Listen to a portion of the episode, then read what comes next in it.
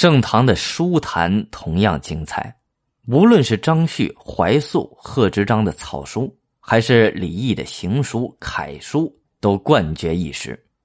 李阳冰的隶书甚至被称为秦代李斯之后的第一人，而后世艳称的书法大师颜真卿，他的青春岁月同样是在开天时期度过的。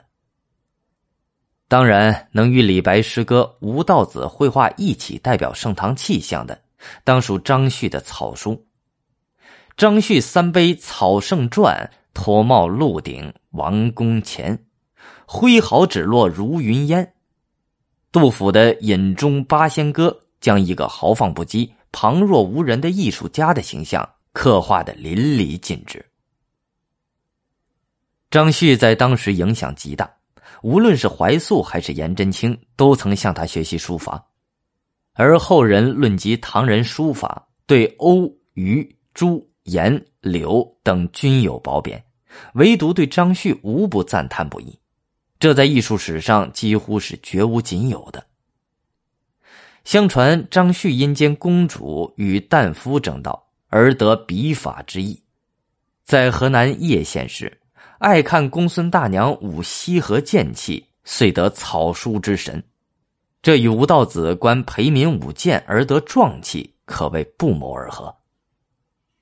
据说在任职常熟县尉时，张旭常常喝得酩酊大醉，最后呼叫狂奔，乘兴挥毫，激动处甚至用头发蘸着墨汁疾书于墙壁。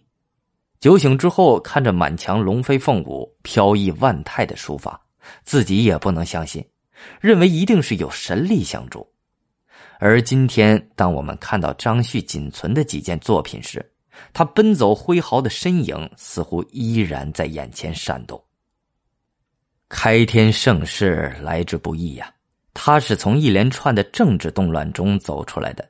只有政治稳定，才有经济发展，也才有文化的繁荣。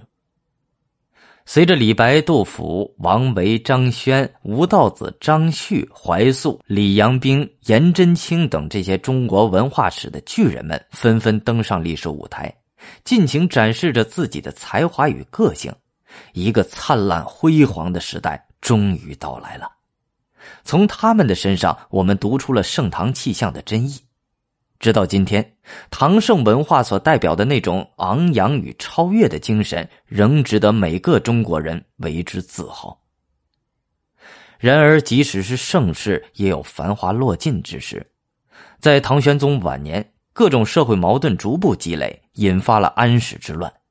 开天盛世从此成为中晚唐人心目中的一个梦境，而唐玄宗早年的励精图治和晚年的骄奢淫逸。